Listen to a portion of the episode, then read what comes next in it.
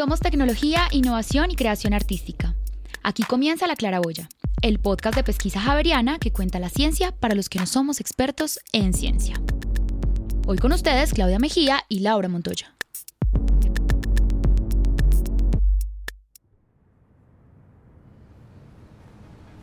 De alguna manera el mundo es una enorme composición que suena todo el tiempo sin principio ni final. Si escuchan atentamente, la vida está en sus manos. Raymond Murray Schaffer. Quiero darle la bienvenida a Roberto Cuervo Pulido. ¿Cómo estás, Roberto? Ah, muy bien, muchas gracias por invitarme. Bueno, Roberto, así ya al grano, usted es diseñador industrial, Además, tiene un máster en planación urbana y a eso sumémosle que también es doctor en diseño y creación. Cuéntenos cómo es eso y de tres especialidades tan diferentes, cómo se fusionan finalmente y usted crea esta investigación a partir de todo eso. Bueno, diseñador industrial de pregrado, cuando salí del colegio me interesó mucho todo esto de la creación de artefactos para satisfacer las necesidades de una comunidad, eso era mi, mi primera definición de diseño. Luego me interesó mucho la ciudad, siempre fui callejero, en la entrevista de la maestría para ingresar me preguntaron por qué quiere, no, pero a mí me gusta la calle, ¿por qué quiere entrar a esto? Porque soy callejero. Entonces me interesa mucho el tema urbano. Y luego pues hacer ya un doctorado en diseño sigue siendo como mi área de experticia, pero ya mi tesis doctoral se enfoca hacia el tema de los paisajes sonoros, que es el interés principal en mi vida investigativa. ¿Qué sonido recuerdan de cuando ustedes salen a la calle? El primer momento del día, tú por ejemplo si es muy temprano, eh, los, los, cantos de aves eh, es, es bien particular. Eh, yo, yo, empecé a registrarlos sistemáticamente y encontré, digamos que las mirlas, en, más o menos salen a las 4 y media de la mañana. Bueno, más o menos no, son muy exactas, es increíble. Salen a las 4 y media de la mañana, empiezan a cantar. es, es básicamente sobre un dominio territorial, es su interés, probablemente su objetivo pero, pero tienen un canto bellísimo, es impresionante y, se, y, tiene una particularidad muy interesante en la ciudad, a diferencia si estuviésemos, por ejemplo, en una zona rural, y es que los edificios, las, las vías, casi todas las ciudades están construidas con materiales reflejantes, es decir, el sonido rebota, vidrio, concreto, asfalto, eh, formas planas, los edificios son muy planos y todo esto, poca es pocas zonas verdes que por lo general, digamos, los árboles o el pasto es, absorbente. En cambio, en todas esas superficies reflejantes, pues lo que se genera es un efecto, como si se le pusiera un efecto eh, eh, al canto y, se, la verdad se oye muy bonito, se oye, se oye bien. Eh, o sea, cuando eso sucede con el tráfico, una, un par de, o una horita más en el día, ya la cosa cambia. Luego de las, de las eh, mirlas empiezan a salir los copetones que también empiezan a cantar, cantan distinto. ¿sí? Luego las palomas que pues hacen su, también sus sonidos muy particulares y la manera de volar. Y bueno, en fin, hay otras especies por ahí, pero esas son las torcasas. Aquí les dicen abuelitas en Bogotá. En mi tierra dicen torcasas, que son más pequeñitas, ellas también. Entonces, cada especie tiene una rutina y, digamos, se va respetando como su, su frecuencia al cantar. Eso es muy bonito. ¿Y tú, Clau? Yo escucho los llantos de los niños que son vecinos de mi edificio. Esos me tocan a mí. ok, porque nosotros hicimos una pregunta a la comunidad javeriana y ellos nos respondieron a esta pregunta lo siguiente. El sonido que más recuerdo cuando salgo a la calle son los ladridos de los perros. El sonido que más recuerdo al salir de la calle es el pito de los carros. El sonido que más recuerdo cuando salgo a la calle es el sonido de mis pasos. El sonido que más recuerdo cuando salgo a la calle es el sonido de las hojas de los árboles chocar por el viento. Pues ahí tuvimos como un, un, acercamiento con la comunidad javeriana que nos estaba respondiendo a la pregunta que te hicimos ahorita. ¿Y tú qué piensas sobre lo que la gente escucha apenas sale de la casa a la calle? Sí, pues las respuestas son muy coherentes, es lo que predomina la ciudad, en los sonidos que predominan en la ciudad. En las primeras horas del día tiene esa transición, esa dinámica. Es interesante el sonido, el paisaje sonoro, así como hay paisaje visual, el paisaje sonoro, que es todo eso que escuchamos como en un contexto determinado, pues es dinámico, a diferencia del paisaje visual que es mucho más estático. El paisaje de Bogotá visual es siempre o muy parecido, digamos. El paisaje sonoro es dinámico. A las 4 de la mañana es uno, a las 5 es otro, a las 6 es otro. Un sonido es siempre efímero. Un, pájaro canta y ya, eso se, digamos que, que, como fenómeno sonoro, pues se disuelve en el tiempo, en el aire, pues casi. Entonces, eh, esa dinámica es bien interesante. Ahí, ahí, ahí, en esa respuesta me llama la atención algo y es la diferencia entre escuchar y oír, ¿cierto? Que es pues cómo se pone particular atención en algo que se oye. Todos tenemos la posibilidad de oír, pero la escucha implica una reflexión, implica una atención en algo. Hay varios tipos de escucha, entonces digamos que hay una cosa que se llamaría la escucha atenta. Yo diría que estas personas que respondieron allí tuvieron una escucha atenta, ¿cierto? Se o sea, pusieron atención en un sonido particular, en los ladridos de los perros, en los pitos de, los carros o en el pájaro.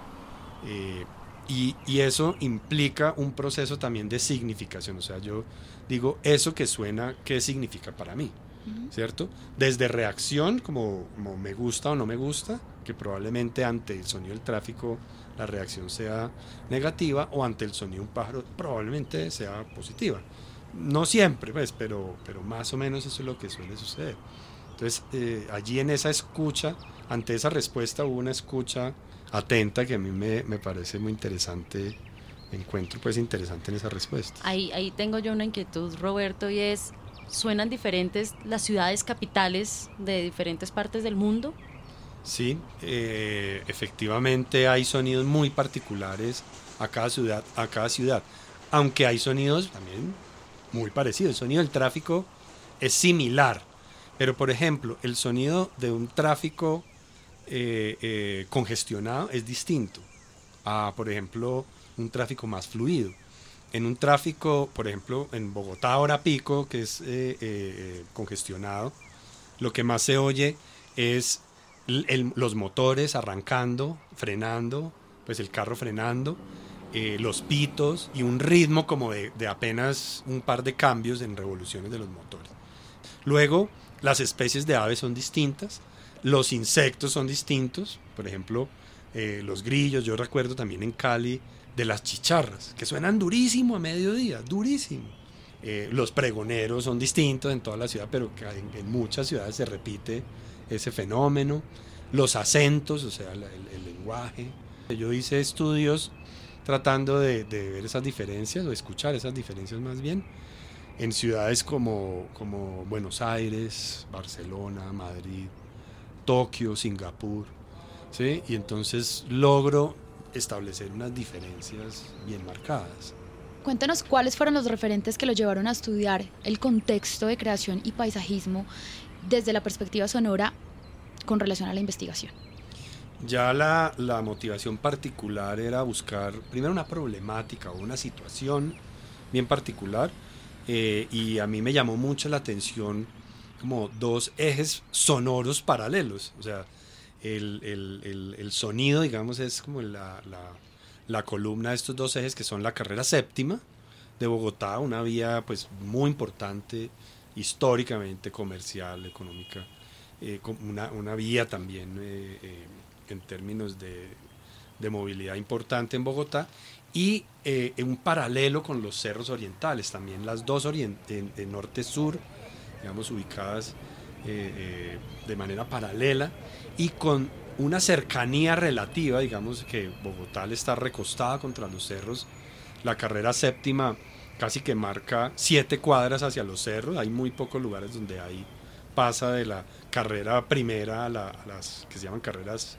primera o segunda este, o sea, pasa a la otra coordenada. Entonces está muy pegado y es una vía bastante congestionada con una sonoridad, un paisaje sonoro bastante urbano, cargado, con mucha, eh, digamos, problemática desde lo sonoro. Y, un, y, esos cerros con un paisaje sonoro pues eh, eh, muy interesante, muy variado, pero los habitantes de la ciudad, digamos, no relacionan muy bien los cerros orientales desde lo sonoro. No, no, no me parece que haya una eh, eh, relación muy fuerte entre los cerros orientales y la, y la ciudad. Y los habitantes, pues, son un referente para los habitantes para ubicarse norte-sur, son un referente como telón de fondo verde de Bogotá, marca un hito urbano eh, ecológico importante esta estructura, pero me parece que poco se habita, solo se ven un poco los cerros allá a lo lejos, pero mm, mi investigación pretendía, o, pretendió pues en ese momento, eh, tratar de relacionar desde otro sensorium, desde otro eh, nivel de, experiencia, los cerros con los habitantes de Bogotá, desde los sonoro particularmente. Entonces mi interés en la investigación era saber si en este contraste sonoro se podría relacionar ese eje, ese paisaje sonoro de los cerros que es tan interesante, tan diverso y, no me da miedo decirlo, tan bello, ¿cierto? Y traerlo a la ciudad. Es como traer los, los cerros desde lo sonoro a la ciudad, a los habitantes de la ciudad, al espacio público de la carrera séptima y por eso mi interés era eh, establecer unas intervenciones en el espacio público sobre la carrera séptima, unas instalaciones sonoras, unos artefactos sonoros urbanos, así los denominé en la investigación, que pretendían traer los cerros, traer el paisaje sonoro de los cerros a la ciudad y hacer que los habitantes, transeúntes, peatones, lo pudieran experienciar. Bueno, aquí estamos hablando entonces de paisajismo, de arte, de estética, eh, de urbanismo incluso. Eh, para darle entonces paso a la siguiente sección que tenemos en el programa que realiza la editorial Javeriana, queremos recomendar un libro mm, que tiene una perspectiva diferente frente a temas de urbanismo y de estética, escrito por Iliana Hernández García y que eh, Rafael Nieto, coordinador de Mercadeo y Comunicación de la editorial Javeriana, nos va a presentar a continuación.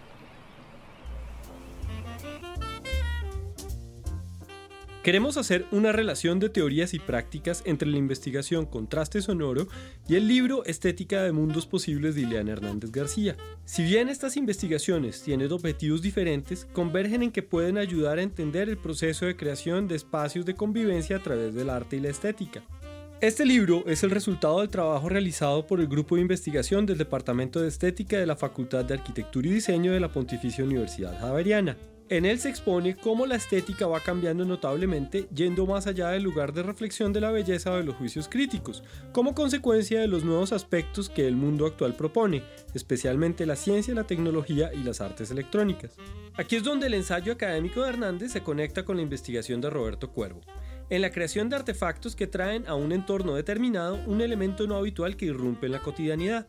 Y por esta razón, este libro de Estética de Mundos Posibles se relaciona con esta investigación, y es que busca indagar esos mundos que pueden ser experimentados a través de la imaginación, la simulación y la reflexión y que existen en espacios de comprensión no habituales.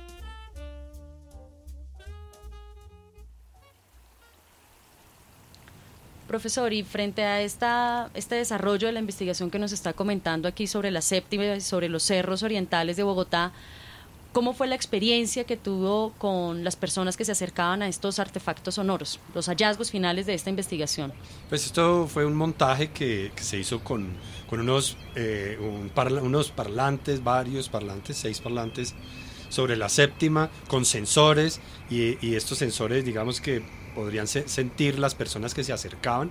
Entonces, cuando las personas o paraban, cuando iban caminando por la séptima y paraban, el, el, artefacto reaccionaba, cambiaba los sonidos, modificaba, por ejemplo, ponía más sonidos de, de las quebradas que bajaban o, sonidos de aves, o sea, en general los sonidos que yo había registrado en los cerros orientales y entonces había una interacción, por eso era, era mi interés que las personas no solo pasaran y escucharan, sino que, que se, ojalá en la medida de lo posible se detuvieran y, y, como que tuvieran un momento de reflexión, un momento de escucha, primero es un momento de escucha, una experiencia estética sonora de esos cerros orientales y que tuviesen, digamos, algún interés de esto, una pregunta, ¿no? ¿Y esto qué es? ¿Por qué suena esto? ¿O esto se me hace familiar? Entonces, no todo el mundo, pero sí un porcentaje importante, aproximadamente un 30% de personas que pasaban por ahí, volteaban, escuchaban, eh, eh, se preguntaban. Yo algunas de estas las entrevisté pues para motivos de investigación. Entonces ahí pude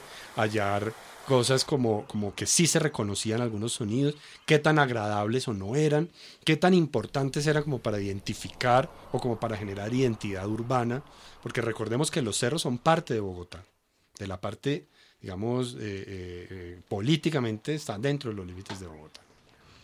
Bueno, en todo lo que llevamos del programa hemos escuchado fragmentos muy cortos sobre los trabajos sonoros que ha realizado Roberto, a partir de la investigación, por supuesto, y esto nos lleva a hacerte una pregunta. ¿En tu infancia o adolescencia algo te motivó para hoy estar hablando sobre paisajes sonoros y para llevar tu carrera hasta este punto, por ejemplo?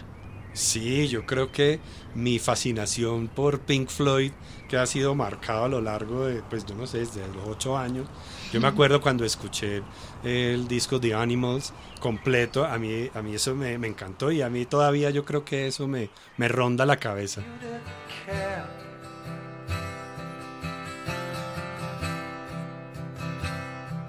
what happened to me.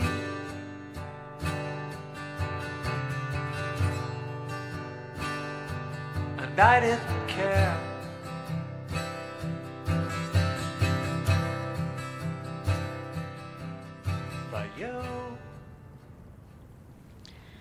Y para finalizar, profesor Cuervo, eh, cuéntenos cómo está el mundo en paisajes sonoros, cómo se puede participar en estos proyectos y estas eh, experiencias un poco vivenciales eh, o cómo involucrarse para poder participar en estas investigaciones.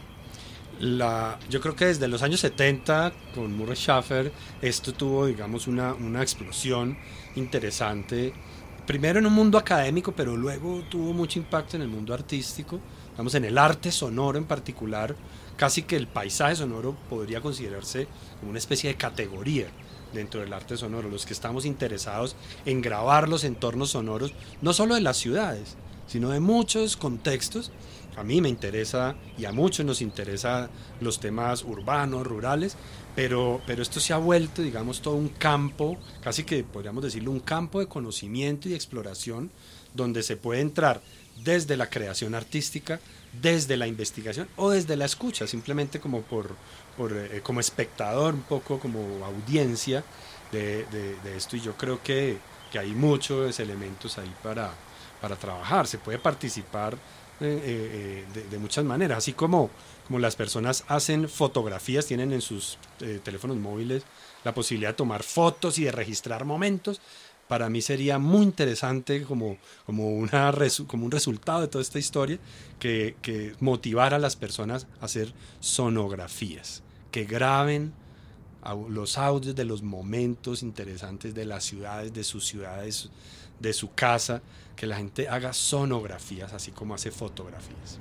¿Y podemos publicar eso en algún lugar? ¿Existe alguna comunidad para poder compartir este tipo de experiencias? Sí, hoy en día hay redes sociales eh, en torno al audio, ¿cierto? Hay, hay sitios web donde vos puedes montar tus audios, tener tus cuentas, opinar sobre los demás, tenés, tenés amigos, puedes poner me gusta a los audios. Esto ya se ha vuelto una práctica común. Entonces yo creo que esa es una manera cotidiana de participar. Lo otro es desde el arte sonoro, yendo a, las presentaciones, escuchando las obras. Si uno pone en, cualquier buscador de estos de video eh, eh, paisajes sonoros, eh, va a encontrar artistas y piezas de arte sonoro allí, investigaciones. Yo en este momento participo en una investigación sobre el estado del arte sonoro en Colombia, por ejemplo. Profesor Roberto Cuervo, muchas gracias por estar con nosotros hoy aquí en Podcast Pesquisa de la Universidad Javeriana. Muchas gracias a ustedes. Bueno, entonces si quieren seguir escuchando y conociendo más sobre esta investigación y el trabajo que viene desarrollando el profesor Cuervo, pueden conocer más detalles en la revista Javeriana de investigación www.javeriana.edu.co slash pesquisa. En la edición 39 tenemos un capítulo especial sobre la investigación del profesor Cuervo y pueden consultar también a través de eh, las páginas de YouTube, Facebook, SoundCloud, eh, al profesor Roberto Cuervo como contrastes. Bueno, gracias al profesor Roberto Cuervo por estar con nosotros en Podcast Pesquisa, a Claudia y nos encontramos en una próxima ocasión.